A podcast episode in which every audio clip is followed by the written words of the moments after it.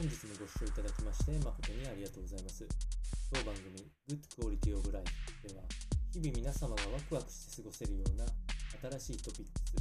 スやヘルス関係の論文等を参考にしながら情報提供を行いますので、ぜひお聞きください。それでは本日のテーマですけれども、家の中での熱中症、えー、これらに関するお話をしていきたいと思います。このお話は、読売新聞オンラインで、えー、掲載されている健康関連記事の読みドクター、あこちらを参考に、えお伝えをしていきたいと思います。えまず現状認識なんですけれども、え熱中症は実は外だけではなくて室内でも発生すると言われておりまして、え熱中症による緊急搬送はあ実は40%程度は住居での発生となっております。えー、この中でも特に高齢者に注意を払っていただきたい点がありまして、えー、高齢者の方におかれては暑さを感じにくくなるような傾向があるということになっておりますので、えー、やはりあの自分の感覚を過信しないようなことが大事というふうに言われております。そのため、例えばの対応方法としては、室温が28度を超える際は、脱水症状や熱中症の危険な性が出てくるので、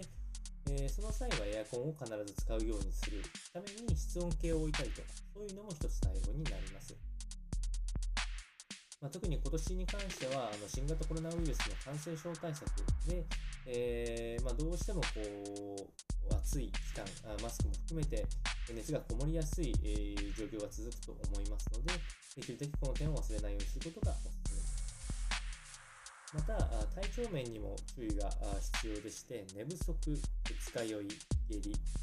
このような時も熱中症になりやすいというふうに言われております。まあ、どの